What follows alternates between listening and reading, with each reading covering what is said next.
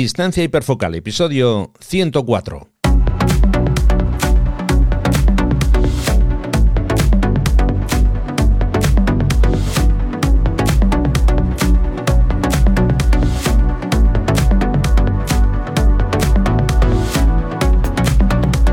Hola, ¿qué tal? ¿Cómo estáis? Bienvenidos a un nuevo episodio de Distancia Hiperfocal, el podcast de fotografía de paisaje y viajes. Soy Rafa Irusta, fotógrafo profesional especializado en fotografía de paisaje y en el episodio de hoy hablamos sobre compartir nuestras fotografías. ¿Os imagináis que no pudierais hacerlo? ¿Que no pudierais mostrar vuestras fotografías a nadie? Mm, hablaremos de ello. Y también os hablaré de mi nuevo espacio en Patreon, pero eso será un poco más tarde. De momento, ahora voy con un breve recordatorio de mis próximos talleres de fotografía de paisaje. Empezamos con el taller Costa Cantabria del 23 al 25 de septiembre. Taller Costa de Llanes del 7 al 9 de octubre. Taller Selva de Irati del 21 al 23 de octubre. Taller Sierra de Urbasa del 4 al 6 de noviembre.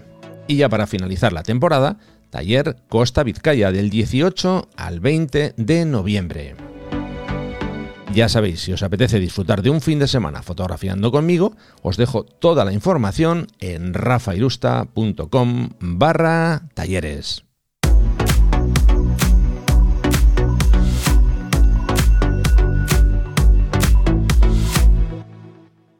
Episodio 104 y como ya es habitual os voy a dejar todas las notas del programa en la entrada de mi blog que podéis consultar en la dirección rafairusta.com barra 104 corresponde con el número del episodio. Ya sabéis, lo digo siempre, pero para recordarlo una vez más. Bueno, vamos con el contenido de hoy. Y la pregunta que os hago en el título es, ¿y si no pudieras compartir tus fotografías? Aunque me voy a centrar en las fotografías, eh, porque eso es lo que hablamos aquí básicamente, también es aplicable a vídeos. ¿eh? A lo mejor durante el episodio también hablo de vídeos, pero bueno, básicamente como digo, vamos a centrarnos en el aspecto fotográfico. Bueno, eh, creo que está claro que estamos acostumbrados a compartir eh, nuestras fotografías, insisto, y vídeos que hacemos. Eh, y normalmente los compartimos, bueno, pues con familiares, con amigos y, por supuesto, como no, a través de las redes sociales. es una costumbre, creo que completamente extendida a nivel general, que muchas personas practicamos cada día o practicáis cada día. Normalmente, creo que todos, si no todos, el 99,9% llevamos un móvil encima y es súper sencillo. Cuando vas con el móvil, ves algo que te llama la atención, pues un paisaje, una escena curiosa, sacas el móvil, haces una foto grabas un pequeño vídeo y lo compartes. Ya digo, a través de los canales que hemos comentado eh, antes. Eh, se puede decir de forma eh, clara y abiertamente, vamos, que esto se ha convertido casi casi en un gesto natural. Es algo que ya lo hacemos casi sin pensar, ¿no? Entonces, eh, bueno, hoy quiero analizar este hecho de compartir fotografías y vídeos y lo quiero hacer desde dos ángulos diferentes. Uno desde el ángulo como aficionado y otro desde el ángulo como profesional, porque tiene, tiene sus matices, tanto un, ángulo, una visión como la otra. Bueno, vamos a empezar con el punto de vista de un aficionado a la fotografía.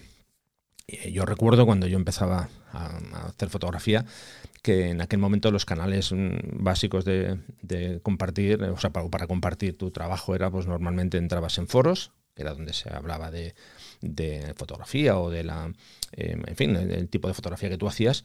Eh, dentro de estos foros incluso solía, solía haber subforos, ¿no? En el que se hablaba de paisajes, de retrato, en fin, de diferentes em, em, tipos de fotografía. Y ahí era donde subíamos las imágenes en aquella época no había todavía mm, redes sociales como tal. Sí, estaba Flickr, pero bueno, no estaba ni Facebook, ni estaba Instagram, ni estaba Twitter. Es que yo ya soy muy mayor, algunos diréis, pero si no hace tanto, hace, bastante.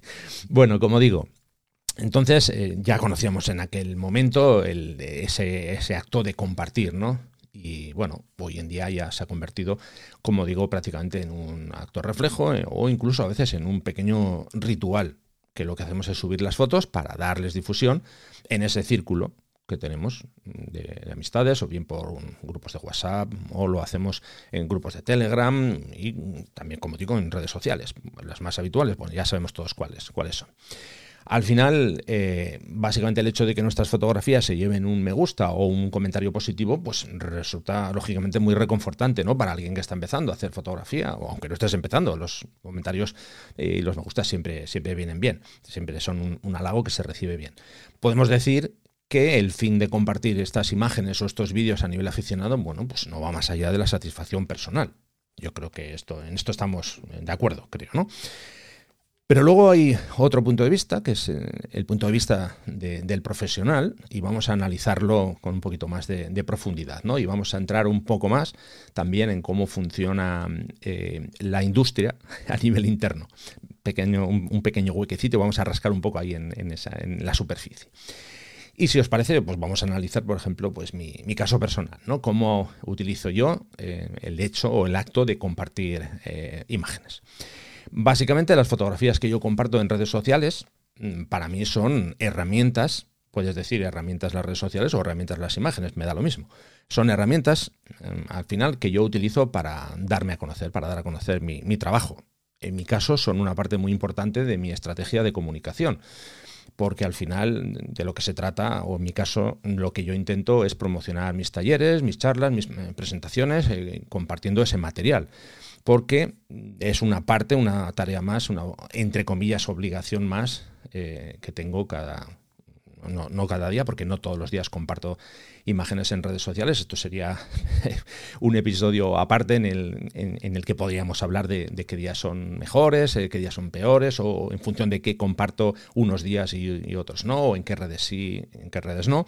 Pero bueno, como digo, básicamente para mí compartir este material forma parte de, esa tarea que tengo de, mostrar esos trabajos que soy capaz de hacer. ¿no? Y eso al final, ese tipo de, imágenes actúan como una especie de, imán o una especie, de faro que os dirige a los que venís a, los talleres y a los que queréis eh, formaros conmigo.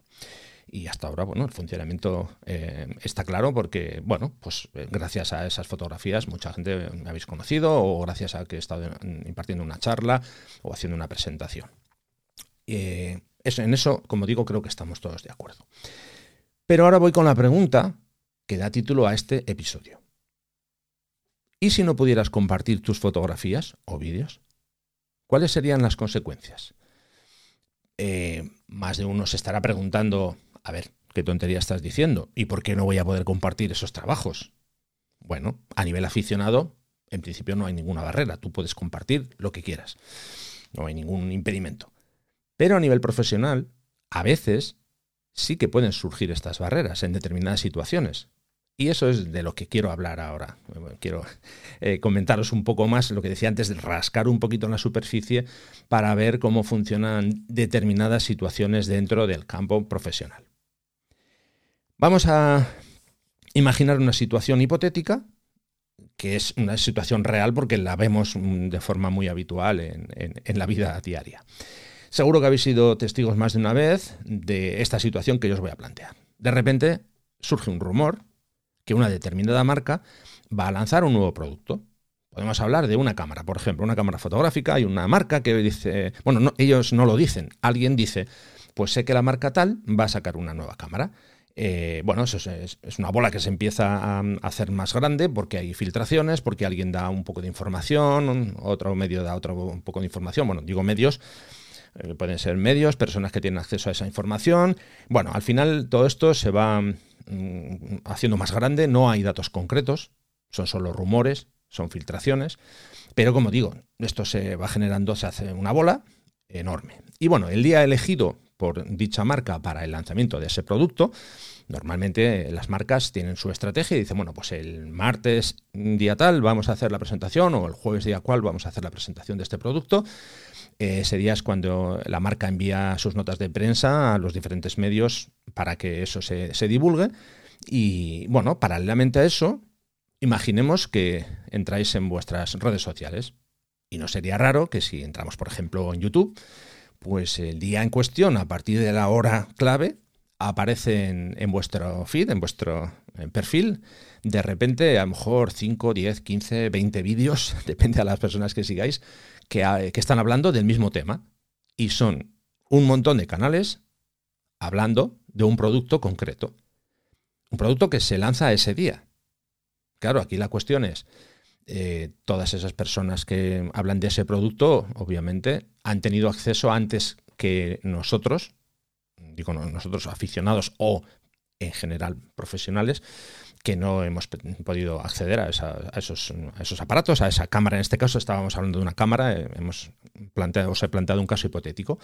Entonces, como digo, de repente a partir de esa fecha tenemos un aluvión, eh, vídeo de unboxing, desempaquetado del, del producto, primeras impresiones, pruebas a fondo. Bueno, lo de las pruebas a fondo vamos a entrecomillarlo, porque hacer una prueba a fondo de un producto que lo has podido usar a lo mejor un mes, dos o tres, pues hombre, muy a fondo, muy a fondo, eh, a mí me gusta denominar pruebas a fondo cuando has tenido mucho más tiempo para, poder usar ese producto. Pero bueno, al, margen de esto. Eh, como digo, aparecen muchísimos vídeos de nuevo producto, nuevo lanzamiento y nos sentimos eh, inundados, desbordados. Bueno.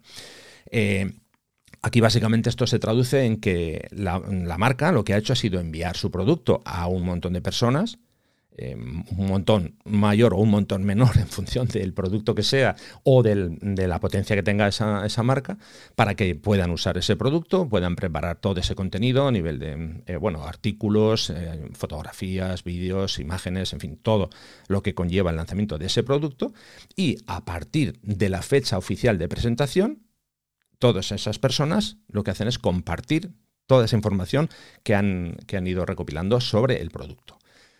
Eh, a, esto, a esta acción, se le denomina embargo de información. Digo, a la acción de no publicar antes de una fecha y de publicar a partir de una fecha.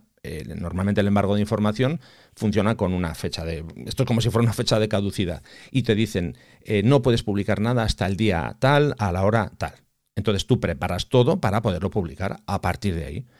Eh, básicamente esto se, hace así en base a un, contrato, un documento que tú firmas que es un documento de un acuerdo de confidencialidad, ¿no? lo que en inglés se llama los famosos NDA, que es NDA, son las siglas de Non-Disclosure Agreement, que es, como digo, son las iniciales de, estas tres palabras en, inglés.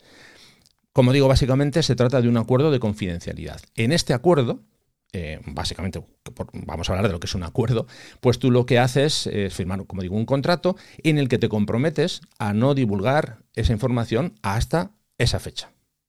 ¿De acuerdo? Eso creo que ya, ya ha, quedado, ha, quedado claro. Eh, hasta ahí todo perfecto, hemos hecho un acuerdo, hemos firmado ese acuerdo, ya tenemos toda la información mm, disponible para publicar y venga, empezamos a publicarlo y todo perfecto. Eh, hasta ahí no hay ningún problema. Eh, no, esto no, diréis, esto no tiene mucho que ver con lo que tú estás diciendo de no poder compartir. Bueno, tiene que ver porque, como digo, hay una fecha límite. Pero ¿qué sucedería? Porque esto todavía se puede llevar un poquito más allá. ¿Qué sucedería si ese embargo de información se alargase en el tiempo? Porque podría ser un embargo de información de un año, de dos, pero es que podría llegar a ser todavía mayor. ¿Qué pasaría si este embargo de información se plantea como algo permanente? A ver, aquí paramos un momento. Algo permanente. Mm, sí, vamos a desglosar esto un poco. Eh, imaginemos que la empresa lo que quiere es que tú no digas nunca nada de lo que has, eh, de lo que has, mm, de la información esa que has conseguido. Eh, bueno, puede ser que no digas nada a nivel público, pero sí a nivel interno de la empresa. O puede ser que ellos no quieran que tú digas que has hecho ese trabajo para esa, para esa empresa. ¿De acuerdo? Porque dentro de este tipo de contratos puede haber diferentes suposiciones, o sea, supuestos, mejor dicho. Imaginemos que te dicen, no puedes publicitar nunca esas fotografías o vídeos. Cuando digo nunca es nunca, ¿eh? No puedes decir nunca a nadie que ese trabajo lo has hecho tú. O incluso eh, te pueden llegar a plantear que no puedes trabajar para marcas de la competencia. Imaginemos que una marca de coches te contrata para que hagas un reportaje o un reportaje y un vídeo sobre un determinado modelo de vehículo y te dice, vale, pues eh, vas a hacer esto, pero es que no quiero que hagas ningún anuncio más para eh, marcas de vehículos en dos años, o en tres años, o en cinco años. Normalmente esto no se hace para toda la vida, pero sí que te pueden plantear eso, el decir, bueno, tú, tú como creador no vas a poder eh, hacer un, un vídeo o un reportaje fotográfico en dos años para una marca de la competencia. Esto se puede plantear. Quiero decir, la marca te puede pedir, bueno, te puede pedir la luna. Tú luego estás en tu derecho en decir esto me interesa o esto no me interesa. Normalmente, claro, cuando te hacen un, un planteamiento de este tipo, las cantidades económicas son muy elevadas, lógicamente, porque al final, claro, ellos te están pidiendo una exclusividad total y absoluta, eh, claro, en un, en un, plazo muy largo de, de, tiempo. Y eso lo que, hace, lo que hace es impedir que tú puedas desarrollar tu trabajo para otras marcas. ¿Puede parecer una locura? Sí, sí, lo parece. Pero estas cosas pueden suceder y de hecho hay casos en los que suceden. ¿eh?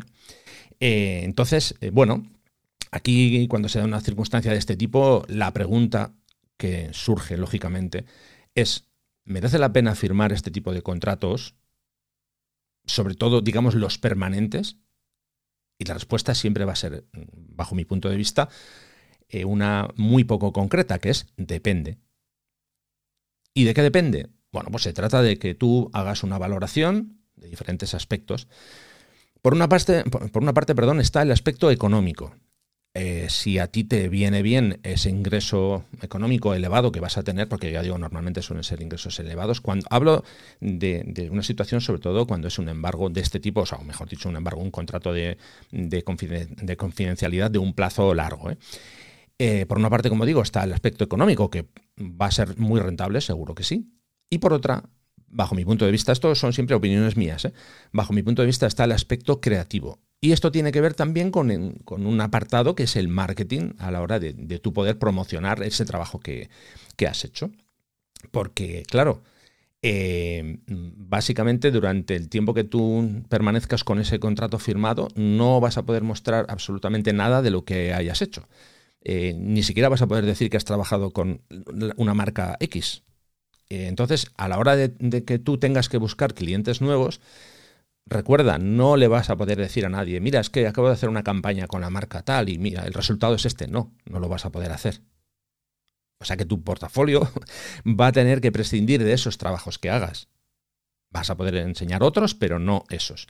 Con lo que tú, insisto, tienes que valorar y analizar si te recompensa eh, o mejor dicho, si te compensa esa recompensa económica que te van a dar, porque la otra, la de compartir eh, las cosas que has hecho para determinada marca, con esa no, no vas a poder contar. O sea que todos los nuevos clientes que busques, eh, va a ser un poco como, bueno, iba a decir empezar desde cero, desde cero no, porque obviamente vas a tener trabajos que has hecho antes, ¿no? Pero no vas a poder poner encima de la mesa, como digo, esos trabajos que ya eh, has hecho y que claramente han funcionado y que a esos clientes les ha, gustado. A ver, si esos clientes que ya te han contratado te siguen contratando, no pasa nada. Pero si de repente eh, te han contratado para un trabajo o para dos y ya no hay más contratos por ahí, pues repito, vas a estar eh, como metido en una caja sin poder hacer otras cosas basándote en las condiciones que hayas firmado. Porque ya digo que siempre va a depender de cómo haya sido tu contrato de, confidencialidad. ¿De acuerdo? Por cierto, que antes de acabar con esto quería comentar también que, a ver, este tema de los contratos también depende mucho de los países en, en, que estás trabajando. ¿eh? Eh, ahí habría que hacer un, un, análisis, obviamente, por una persona que entienda de leyes yo obviamente no soy un experto en leyes, ni mucho menos, pero bueno, habría que, consultar con, lo, ideal sería consultar con un abogado para que te diga si las cosas que te están planteando ahí son realmente eh, eh, o entran dentro de, la legalidad o no. Y luego, por supuesto, tú, claro, tú estás en tu derecho de negociar y, poner cláusulas o corregir cláusulas que, con las que no estés de, acuerdo, ¿no? Porque se me ocurre, esto sería la mayor burrada de todas, imaginemos que te dicen, eh, queremos contratarte, pero una de las condiciones es que tú no vas a poder, eh, supongamos, ¿eh? no vas a poder hacer vídeos o no vas a poder hacer otros reportajes para otros clientes. Claro, si no vas a poder hacer otros reportajes, entonces ¿qué vas a hacer? ¿Dedicarte al cultivo de la lechuga?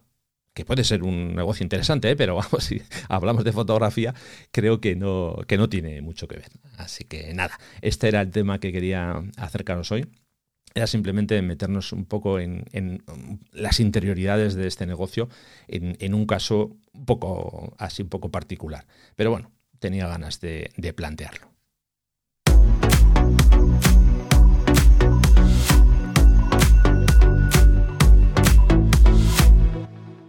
Bueno, y como va de compartir y de no compartir, si podemos o no podemos, eh, yo puedo, puedo compartir y de hecho, bueno, pues es lo que, de lo que vamos a hablar ahora, ¿no? Porque después de hablar de compartir o no nuestras imágenes, quiero precisamente eh, compartir con vosotros el nuevo proyecto que ya he puesto en marcha, ese nuevo espacio del que os hablaba, un espacio donde compartir las cosas que, creo y, y, básicamente lo que he aprendido sobre fotografía de paisaje durante los 16 años que llevo practicando esta disciplina. Sí, empecé hace mucho tiempo. Entonces, bueno, ya os dije que había decidido crear un espacio en Patreon y ya podéis acceder desde el día 1 de junio, ya está, ya está en marcha. La dirección es rafairusta.com barra academia. Repito, rafairusta.com barra academia. Bueno, ¿qué os vais a encontrar ahí? Pues de momento os vais a encontrar eh, toda la información sobre este eh, proyecto con dos niveles de aportación mensual. El primer nivel sería el nivel entusiasta, con un importe, eh, digamos, mínimo para poder acceder. Y luego el siguiente nivel sería, bueno, por cierto, el nivel inicial se llama entusiasta JPG y el segundo se llama avanzado RAW. No significa nada más allá de, de, unos nombres, hay que poner nombres, pues bueno, se me ocurrió poner estos, estos nombres. Bueno, como antes os comentaba, este, mm, estas aportaciones son suscripciones mensuales mm, que no tienen permanencia, por lo que podéis em, empezar, podéis entrar, empecéis haciendo una aportación y si no os gusta lo que vais a encontrar, pues directamente os podéis ir y no pasa nada. Como digo, no tenéis ningún tipo de, compromiso. Eh, el contenido que voy a ir compartiendo, lógicamente, va a ir creciendo de forma progresiva a medida que vaya publicando nuevos artículos. Esto es algo nuevo, esto es algo que se va a ir creando poco a poco y eh, la idea es ir añadiendo, como digo, más contenido. En el nivel básico os vais a encontrar, bueno, lo primero que hacéis es participar mm, como comunidad apoyando la publicación de este, de este podcast de distancia hiperfocal. Eh, os voy a dar respuesta preferente a cualquier duda eh, que tengáis vamos, obviamente vais a tener preferencia sobre, sobre el resto y vais a tener acceso a determinadas publicaciones exclusivas. Eso, como digo, sería con el nivel eh, eh, entusiasta JPG. Si ya eh, pasáis al nivel avanzado, que es un importe un poco superior, bueno, pues ahí ya vais a tener un nivel de colaboración en el que vais a poder conocer mm, un poquito más en profundidad cuál es mi flujo de trabajo, porque ahí voy a, ir publicando mm, determinados artículos en el que, bueno, pues mm, en una sección que he llamado detrás de cámara, pues os voy a hablar del material que he utilizado, de las decisiones técnicas que, y, técnicas y creativas que tomo cuando llego a una localización, em, em, bueno, qué tipo de herramientas he utilizado y por qué, bueno, pues todo eso lo voy contando, lo voy contando ahí, ¿no? Como digo, dentro de, este apartado eh, avanzado. Y ahí también, bueno, voy a ir publicando determinadas eh, fotografías que nunca, las, nunca, nunca se han publicado antes y todo eso, ya digo, forma parte de ese paquete avanzado. Así que, como digo, toda la información sobre este espacio de, digamos, de formación, este espacio creativo, eh, la vais a encontrar en rafairusta.com barra academia. Antes de dejar este tema ya, el tema de, de, Patreon, de la academia. Eh, lo que quiero es, por supuesto, agradecer a esas primeras personas que ya han confiado en mí, que ya se han suscrito a este nuevo espacio de formación y al final tengo claro, y creo que también mm, eso tenéis que tenerlo claro en vosotros, eh, que vais a ser los, los, que le vais a dar sentido a todo este, este proyecto. ¿no? Eh, con vuestro empuje mm, va a ser la forma de, que yo pueda aportar mucho más contenido, que esto vaya creciendo y que esto se vaya haciendo más, más grande. Así que, como digo, rafailusta.com barra academia. Ahí os espero y ya digo, muchísimas gracias a los que ya estáis ahí.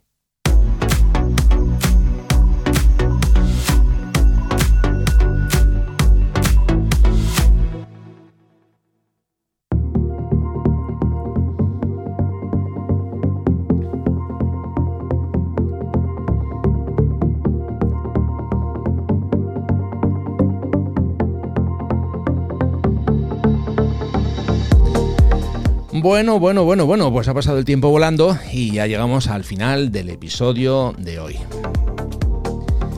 La verdad que ha sido una gozada, para mí ha sido, eh, bueno, pues muy interesante compartir esa pequeña mm, parte de, digamos, de, este, de esta industria fotográfica así un poquito más, más, más peculiar y bueno, espero que os haya resultado eh, interesante.